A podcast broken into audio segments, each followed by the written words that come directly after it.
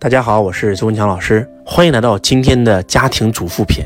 很多人可能会很好奇，老师你为什么录一个这样篇幅呢？因为周老师最近呢有一个学生，然后呢跟我讲，老师我真的必须得回家，我工作不要了，事业不要了，公司不要了，我要回去陪我的爱人。我说什么情况？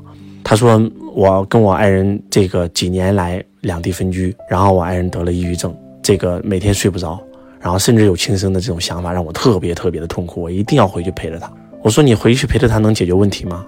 我说在 N 年前我就告诉你，你不让你的太太工作，在家里带两个孩子，然后她又很少有闺蜜去跟这个社会交流，这样子做本身就是对她身心灵健康极为不利的。我们很多很多人都会认为女人就应该相夫教子，其实女人相夫教子是对的，但是今天的社会已经发展到今天这种程度了，女人也必须要经济独立、精神独立，女人也必须要参加工作，真的。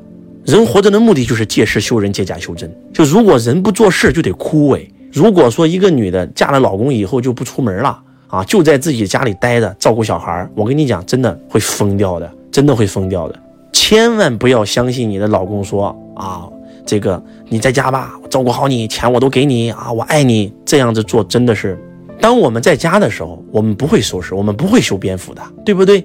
但是当我们一出门，我们一定要光芒万丈，一定要化个妆。你在你老公眼里是有魅力的，很多很多这些男人为什么会出轨，就是因为家里人当年娶过来的公主变成了黄脸婆嘛，在家里待了五年以后，对吧？在家里就天天就照顾小孩了嘛，也没出门了嘛，跟社会也连完全脱节了嘛，也不了解现在的这些流行趋势，啥东西都不懂了，对吧？然后就在家里带孩子啊，然后这个头发也不洗，妆也不化，穿个大拖鞋，穿个大睡衣，在家里晃来晃去，对吧？说话走路满嘴这个菜叶，对吧？那能行吗？那老公看了能行吗？就这么说吧，家庭主妇在家里待着就是不工作。我跟你讲，就两个结局：一，老公出轨了；第二，自己得抑郁症了。就是一定要出去工作，一定要出去见人。就如果说这个女的她还有一份工作，对吧？那可以请个保姆带孩子啊，对不对？可以把孩子送到寄宿学校啊，对吧？孩子很重要，我们更重要，每一个人都重要，不能说为了孩子委屈自己。那你这样的生命其实是没有意义的。然后，如果你出去工作了，得化个妆吧。得打扮打扮吧，得擦口红吧，对不对？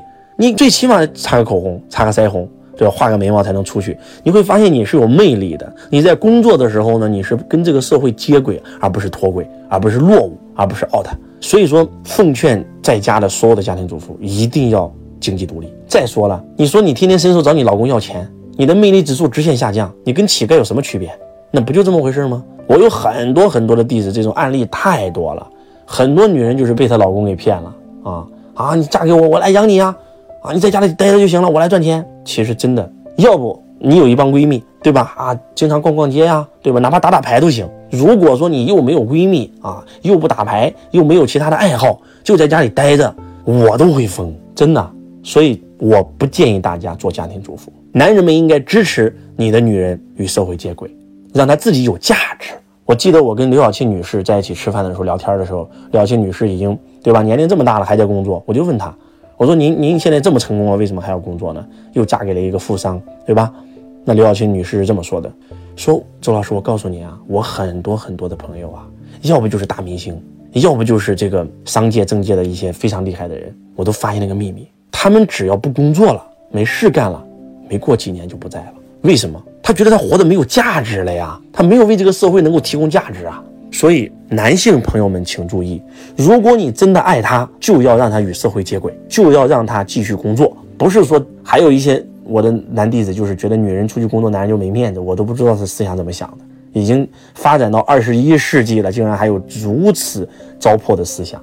所有的女性朋友们更要如此，女性要活出自己的状态，要经济独立才有地位，要思想独立。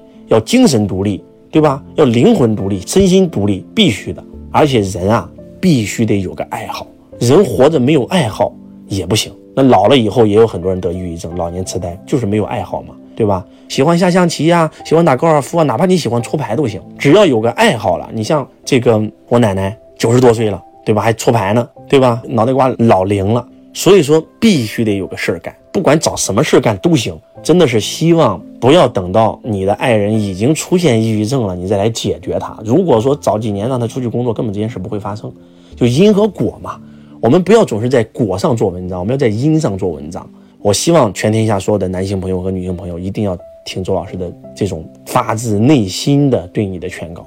不管男人和女人，都要拥有一份属于自己的事业，都要找一个属于自己的爱好，热爱生命，真的是这样的啊。然后包括我也有一个弟子，他的父母也是这样，也是在家里这个感觉到特别特别的难受，特别特别的恐惧，觉得活得没什么意思了，然后焦虑得抑郁症，就是因为他没有爱好。退休了以后，感觉到生命很枯燥啊，老伴儿又没有退休啊，孩子又没有在家里，就会很难受。如果年轻的时候，对吧？他有一份除了有一份工作以外，他还有一份爱好。